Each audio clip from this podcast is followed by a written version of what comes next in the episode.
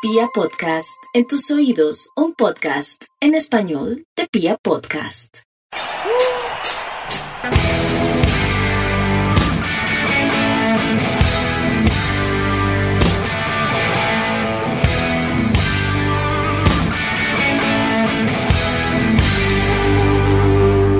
Hola, hola a toda la República Cardenal. Los saluda la Guardia Albirroja Sur, la única banda de la ciudad, y esto es Radio Tribuna Roja, el podcast oficial de toda la hinchada independiente Santa Fe.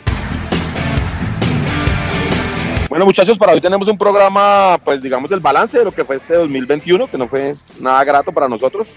Hablo sobre todo del equipo masculino. Y también tenemos varios eventos de la Guardia Albirroja Sur que viene preparando. Además tenemos premios para ustedes para que puedan asistir al documental de los 80 años de Independiente Santa Fe. Así que venimos con varias cosas para el día de hoy. ¡Vamos! ¿Qué Piojo? ¿Qué cuenta, hermano? ¿Qué lancístico? El presidente de la FITA, hombre. ¿Qué cuenta? ¿Todo bien? Lo noto con un bien, tono... Lo, lo noto con un tonito eh, bajo de onda, hermano.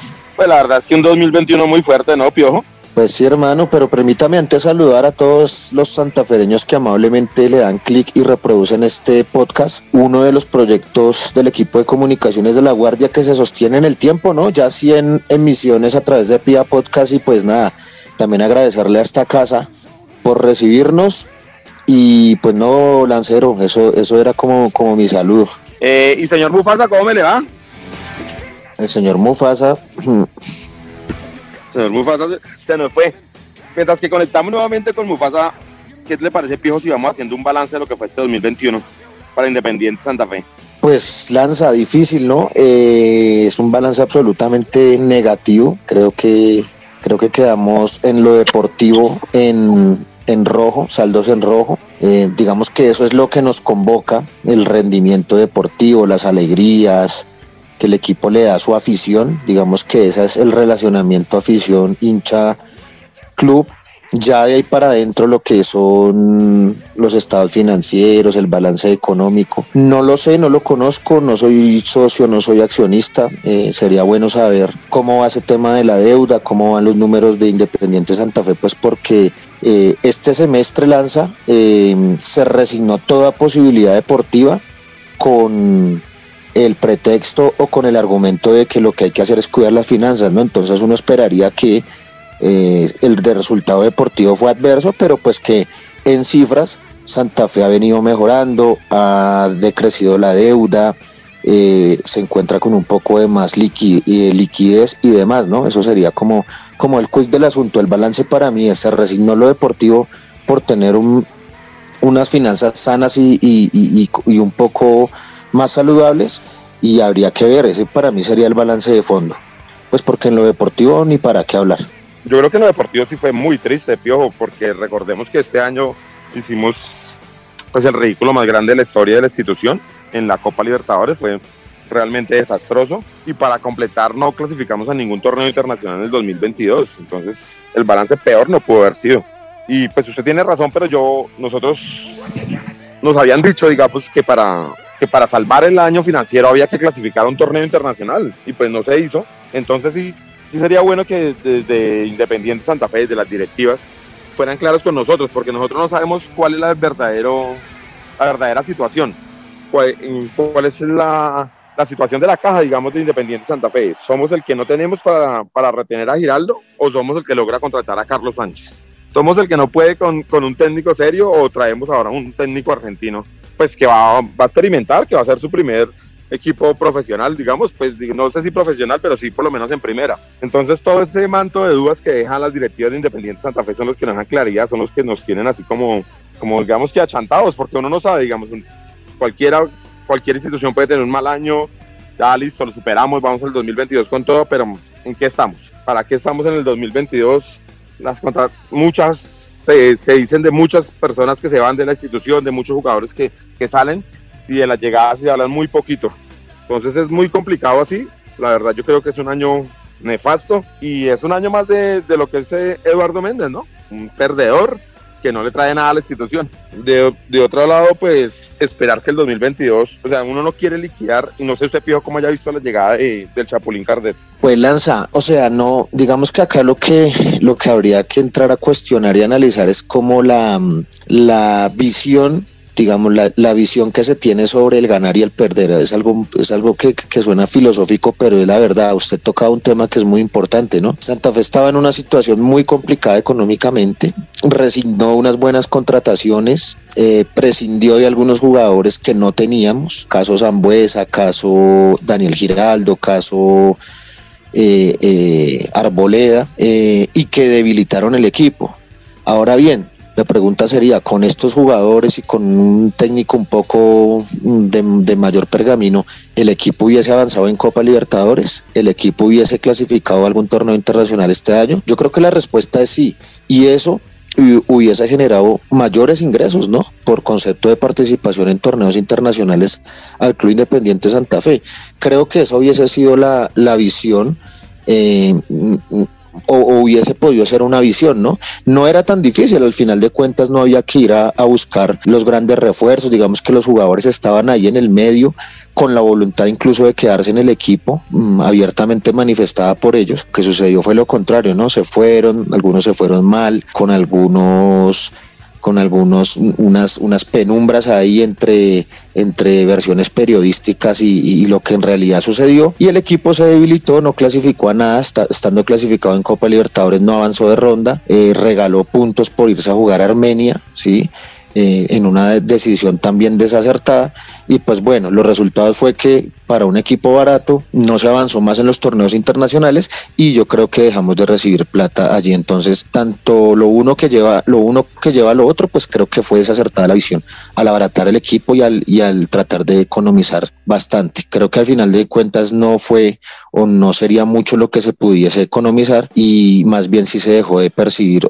se dejó de ganar mucho dinero por no clasificar a torneos internacionales. Eh, frente a lo de Cardetti, pues hermano, todo el mundo tiene derecho y beneficio a la duda, no lo conozco, eh, lo conocí o lo, lo, tengo referenciado como jugador de Racing, de River, era un jugador mm, que hacía goles, era un delantero no era un goleador de raza, pero, pero era un tipo rendidor. Y ahora en, en, en su faceta de, de, director técnico, pues no, no conozco mucho de su experiencia. Vi un partido de Bogotá con Real San Andrés, tuve la oportunidad de estar ese día en el estadio de techo, lo vi en el banco, es un técnico eh, expresivo, efusivo ahí en la línea, que se mueve, que da indicaciones, eh, pero pues más allá de, ver un partido del Bogotá Fútbol Club cuando él fue director técnico, pues no tengo mayores elementos de juicio. Eh, entrará a, entrará a, a mostrar sus, su chapa, sus charreteras como técnico, cuando empieza a exigir jugadores, ¿no? Veremos cuál será la política de contratación con este técnico y allí sabremos, ¿no? Si es un técnico conformista que, que agache la cabeza con, con cualquier jugador que se le traiga, que se le imponga o que quede por ahí de rezago de algún equipo, o si más bien eh, tenga bien en la cabeza pensado, estructurado qué posiciones necesita reforzar Santa Fe y digamos que como decimos en la barra, se pare duro y las exija, ¿no? Entonces yo creo que ese será el primer gran desafío de, de Martín Cardetti, esa conformación y la personalidad que tenga para elegir los jugadores. En eso se tiene razón, Piojo, y, y esperamos a ver qué clase. Hay que darle el beneficio de la duda, no podemos tampoco salir a juzgarlo, pero sí hay que decir que la hinchada tiene una expectativa de un técnico mucho más serio, ¿no? Un técnico mucho más hecho y con mayor bagaje, digamos. Por supuesto, todos esperamos que algún día vuelva Gustavo Costas y era uno de los técnicos que uno esperaría que por lo menos hubieran llamado, hubieran conversado con él. Y de ese nivel era que queríamos un técnico. Eh, en Santa Fe vuelven a experimentar y es difícil. Ojalá de por ahí Cardetti sale y resulta ser un, un gran técnico. A mí me hablan de que del trabajo en, en el equipo este de la BLA estaba haciendo muy bueno, que con una nómina muy, muy limitada, pues digamos, para lo que ellos son, y teniendo un presupuesto mucho menor a los, a los rivales, había logrado clasificar segundo o algo así. Entonces, habla muy bien de su trabajo, pero pues una cosa es la B y una cosa es un equipo sin hinchada y sin, y sin ninguna necesidad. Y otra cosa es Independiente Santa Fe, que claramente en el 2022 vamos a, pues vamos a tener otras, otros niveles, porque la hinchada quiere un equipo serio, la hinchada quiere nuevamente estar en los sitios de privilegio en la hinchada y que Independiente Santa Fe está durante estos 80 años. Entonces, digamos que la expectativa es poca, pero siempre le damos el beneficio de la duda. Piojo, y hablando de las salidas, de los jugadores que se van, de los que ya parece que son confirmados que se van, ¿qué le parece? ¿A quién cree que deberíamos darle una oportunidad? ¿O están bien idos todos los que han dicho que se van? No, Lanza, yo se la planteo al revés. Más bien, ¿quiénes son los poquitos que se deben quedar? Para mí, en mi opinión, hay que rescatar a Leandro Castellanos en el arco, dejar al Pepe Ortiz, prestar a, Porras, buscarle un equipo, prestarlo, no sé, o tenerlo como alternativa. Eh, obviamente hay que mantener a, a mm, Alexander Mejía, a Carlos Sánchez, hacerle una buena pretemporada, que, que entre en forma, que se adapte completamente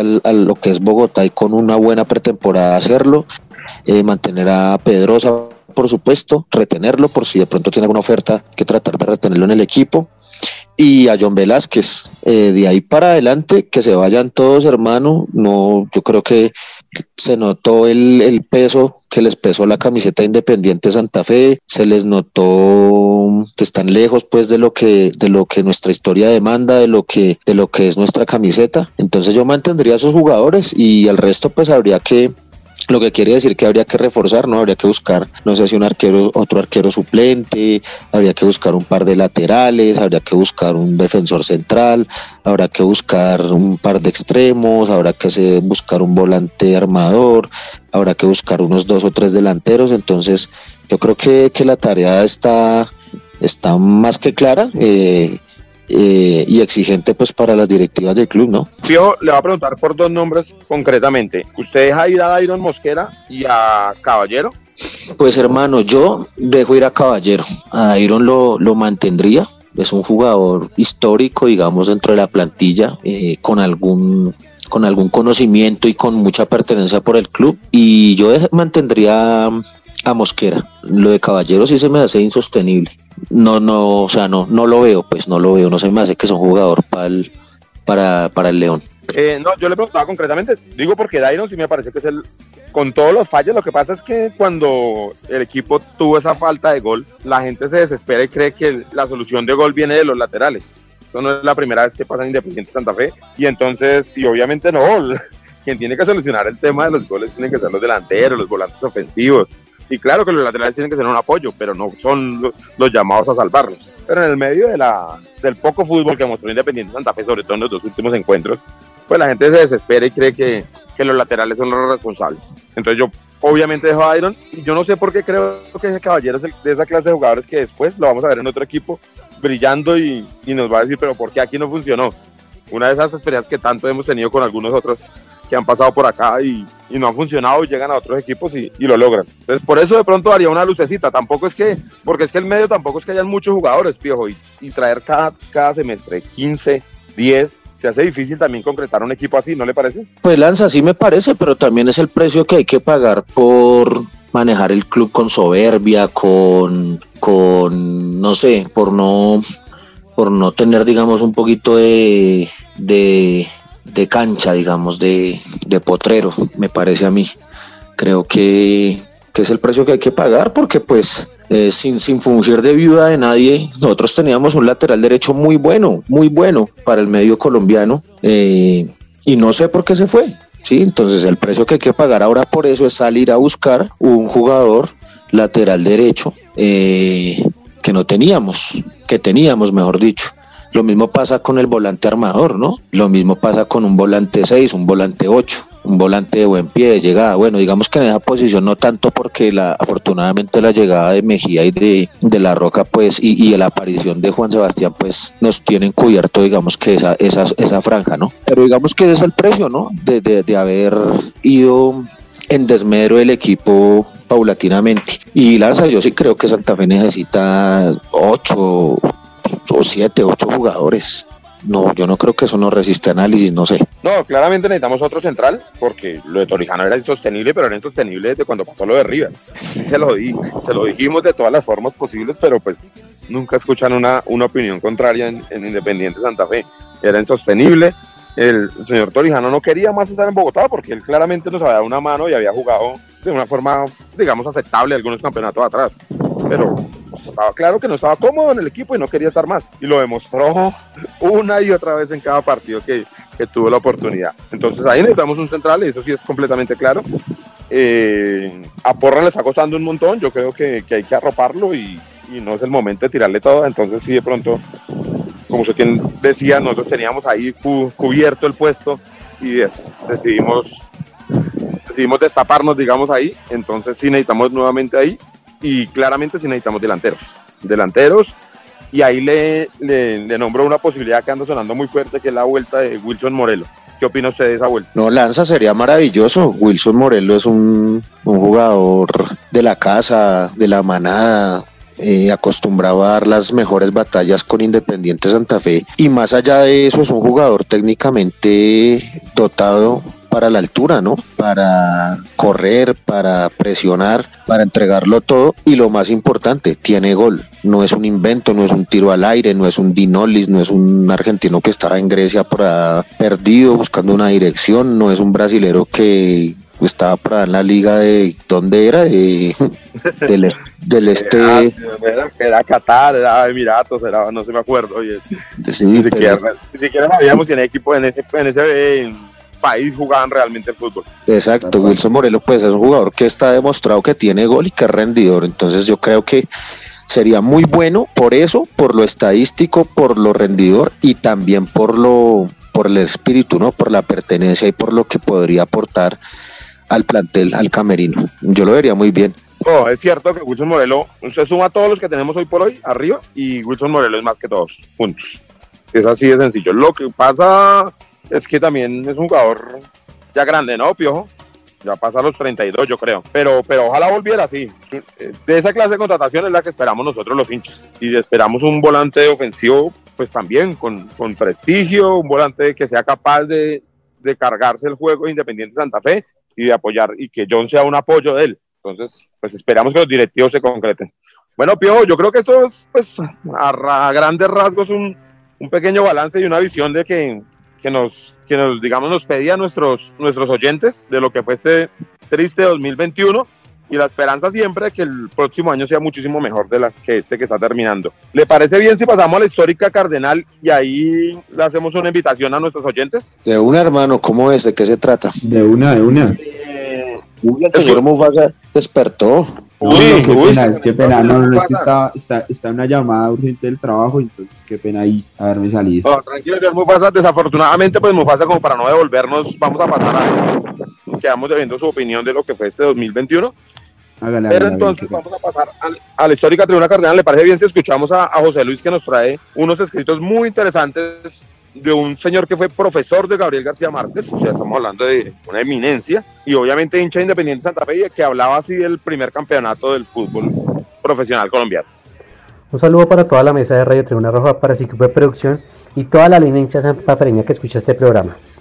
Bueno, las fotos que les traigo el día de hoy es de un gran escritor bogotano, Eduardo Salamea Borda, que el pasado 15 de noviembre estuve cumpleaños Eduardo Salamea Borda pues fue un gran periodista de la época de los 30 y los 40 bajo el seudónimo de Ulises. Eh, en El Espectador pues comentaba sobre cosas políticas, sobre cosas literarias y también eh, incluía una cuestión de deportes. Eh, Eduardo Salamea Borda también fue el mentor en cierta manera de Gabriel García Márquez fue el que dio la oportunidad a él de publicar sus cuentos en, este diario, en El Espectador, y que a la postre le significaron a, a, García Márquez eh, conseguir un puesto ya de cronista en, Cartagena. Además, Salamea Borda pues, es uno de los grandes hinchas santafreños de la primera época y él siguió mucho al equipo durante su amateurismo. Es tanto así que cuando Santa Fe sale campeón de la, del primer campeonato, él escribe un texto que se llama Lord de los Valientes, el que ustedes pueden ver que tiene caricaturas y que pues simboliza todos los santafereños, pues todos los jugadores de Santa Fe que salieron campeones en 1948. Bueno, espero que disfruten este texto que es una maravilla y que bueno, esto sirva también para que Santa Fe retome el rumbo y que las directivas sepan qué es Santa Fe, qué es esta institución. Un abrazo. Bueno, Piojo, ya que escuchamos a, este buen relato que nos traía José Luis, eh, eh yo logramos, digamos que tuvimos la oportunidad de asistir al documental de 80 años de Independiente Santa Fe, pero este documental todavía no está, digamos que terminado. Y ahora hay una nueva toma con nuevas cosas y con y con una sorpresa muy importante y es Carlos Alberto Pandolfi. Y entonces va a haber una nueva presentación de este documental. Así que queremos invitar a tres de nuestros oyentes a, a que puedan asistir este viernes en el gimnasio moderno a ver este, este documental. ¿Cómo les gustaría, Piojo, que, que invitáramos a estos oyentes? Uy, Lanza, me, me agarra fuera de base, pero no. Eh, Mufasa, no sé si, si se tenga pensado la manera de hacer algún concurso para entregar esas tres entradas. Mientras yo me refiero al, al documental, el documental en realidad se llama Primer Campeón es el nombre del documental. Es un, un documento histórico que recoge eh, elementos pues de la historia de Santa Fe para los que no lo han visto, hacerles como una sinopsis con unos elementos imperdibles, unas joyas de, nuestra historia pues que todo buen santafereño debe ver, debe emocionarse, estoy seguro que lo van a hacer. Eh, y sin el, sin el ánimo de espoliar, de a nadie, eh, de ser spoiler, ahí hay unos, unos fragmentos, por ejemplo, de uno de los fundadores del equipo, unas imágenes inéditas de archivo de Santa Fe de los 60, de los 70, un relato, digamos, eh, del, del, del, digamos, de la cronología del documental a cargo del histórico Carlos Alberto Pandolfi, pues que se imaginarán con el sentimiento y la pasión que lo, que lo relata y muchos otros elementos. Así es de que invitarlos. Eh, ese documental está dirigido por nuestro amigo, amigo de la casa Andrés Biesner y ¿Cómo pueden adquirir las entradas? Pueden ingresar allá al Baki ya en un momento o en el transcurso de, de las horas eh, compartiremos el enlace para que ingresen allí eh, y hagan un aporte. El aporte mínimo puede ser de 50 mil pesos y con ese pues recibirán a vuelta de correo una entrada. Son entradas limitadas en el auditorio del gimnasio moderno. Entonces, vean ustedes que tenemos tres de esas boletas de la localidad de 50 de 50 mil para los oyentes de Radio Tribuna Roja. Entonces, no sé, Mufasa, ¿se pensó en algo? que ¿Usted qué es el...? Sí, sí. Ahí, ahí tenemos, pues, de los últimos tres programas, siempre eh, José Luis Chavarría nos, nos hace la histórica Tribuna Cardenal. Entonces vamos a realizar eh, tres preguntitas de cada programa ahí en nuestras redes sociales y las personas, la, la, primera persona que la responda bien en cada red, pues se gana una entrada, ¿les parece? De una. Eh, pero, Mufasa, vamos a hacer una por cada red, ¿le parece? Es decir, una sí, en señor, Twitter, una, una, por. Instagram, una por Facebook y una en Twitter. La respuesta tiene que incluir la etiqueta Radio Tribuna Roja, por supuesto. Radio Tribuna Roja, sí señor. Numeral Radio Tribuna Roja y la primera persona se, la, se, se lleva la boleta. Y aparte tiene que seguir la cuenta de la... No, mentira, no tiene que seguir la cuenta de la... Sí, la de la... Entonces, muchachos, ahí muy atentos. Es muy importante, ojalá todos los santafereños logren ver este documental. Y también es muy importante que, pues, que colaboremos a, a terminarlo. Hace falta pues una plática y por eso es este back. Entonces ahí también van a tener el enlace del, del back para que por favor podamos colaborar y terminar este evento. Bueno, Mufasa. Señor. Usted es el encargado de la música para hoy. Dígame qué escuchamos. Encargado de la música. Uy, me coge frío, pero pongamos una canción de, de dos minutos. Pongamos todo lo miro. Ya que si no diciembre, okay. en el bar, todo lo miro sentado en el dos bar. minutos en Radio Tribuna Roja.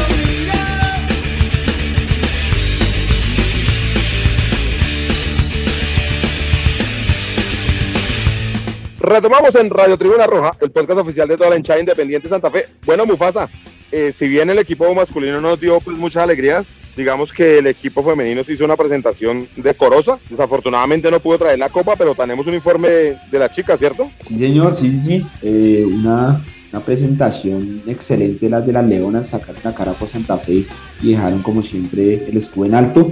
Y pues tenemos el informe del comité femenino. Listo, entonces vamos. Un gran saludo para todos los hinchas santafereños oyentes de Radio Tribuna Roja. Les habla Karen Cepeda desde el Comité Femenino de la Guardia Albirroja Sur entregándoles nuestro informe alrededor de la actuación de las Leonas en la Copa Libertadores. Gran participación y representación de las Leonas en el torneo de la Copa Libertadores femenina. Liana Salazar nos puso a soñar cuando a pocos minutos de empezar el partido, un gran remate pega al palo, además de otras jugadas en el área. Sin embargo, fue el rival, Corinthians, quien en su primera llegada marcó y se puso en ventaja. También tuvimos otra opción clara con Guarecuco en donde el arco queda solo pero el balón pasa por fuera. Antes de finalizar el primer tiempo, un potente remate por parte de Corinthians entra al arco y nos sentencia con el 2-0. Un primer tiempo con dominio del balón, pero sin definición.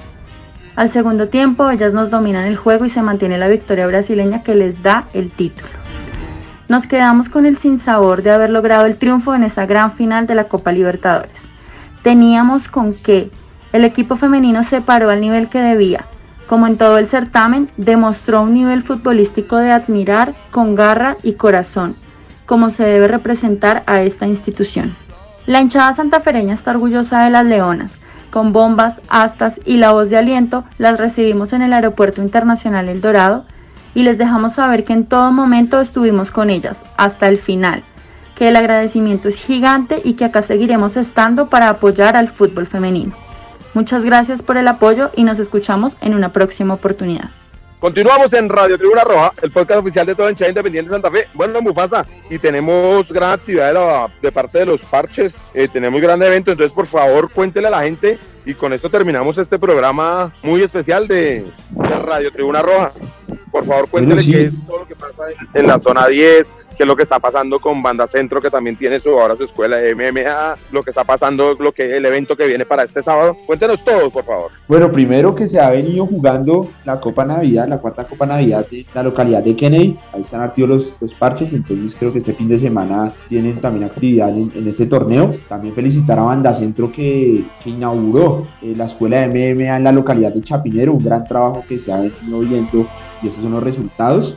También queremos invitarlos este fin de semana, la Academia AS eh, con su Academia Fight Club tiene un evento, otra velada boxística. Entonces ahí Loco de Bosa nos cuenta, nos cuenta de qué trata, invitando a la gente. Creo que hay una promoción bastante buena, ¿no, Diego? De, de, paintball, también su plato de lechona, su cerveza y demás. Sí, la, eh, sí Mufasa, eh, por supuesto que invitar también el día sábado a, todas las personas a este evento eh, del, de MMA, eh, a que presencien los combates. Incluso hay unas eh, escuelas invitadas ahí en la chilena, en la zona industrial. Es un espacio agradable, chévere para ir a tomarse una pola, almorzar, estar ahí como en familia y pues hacerle fuerza a los chicos ahí en cada uno de sus combates. Listo, Diego, entonces escuchemos a Loco de Bosa que nos, nos va a invitar a este gran evento el día sábado. Muy buena tarde para toda la gente de Radio Tribuna Roja, a nuestros colegas de medios. Y esta es una invitación para toda la Guardia del Birroja Sur y toda la hinchada santafereña en general para que nos acompañen este próximo 4 de diciembre, sábado, en el Club La Chilena, la localidad de Puente Aranda donde estaremos realizando nuestro evento de artes marciales mixtas, eh, un trabajo entre Puños Libertarios Colombia, la SFI Club y una alianza desde México, Team 1612, desde Distrito Federal. Este 4 de diciembre, boletería 30 mil pesos, incluye plato de lechona, cerveza y un pase para juego de paintball ahí mismo en el club. Entonces, cordialmente invitada a toda la República Cardenal. Ahí nos vemos. Bueno, y como diría Lancero, retomando en Radio Tribuna Roja, queremos también invitarlos a un, evento, a un torneo de microfútbol que va a haber este fin de semana, la zona 10. Entonces, pues ahí nos van a contar de qué trata. Un saludo a toda la gente de Tribuna Roja. En esta ocasión queremos invitarlos al gran torneo de integración de microfútbol, tanto masculino como femenino. También habrá torneo de bolirrana mixto. Será este próximo domingo 5 de diciembre a partir de las 10 de la mañana. Recuerden el Parque Boyacá Real al frente de la alcaldía en Gativa. No olviden llevar sus elementos de bioseguridad y colaborarnos con la venta de comida y bebidas. Organiza Parche 10. Un saludo a la única banda de la ciudad.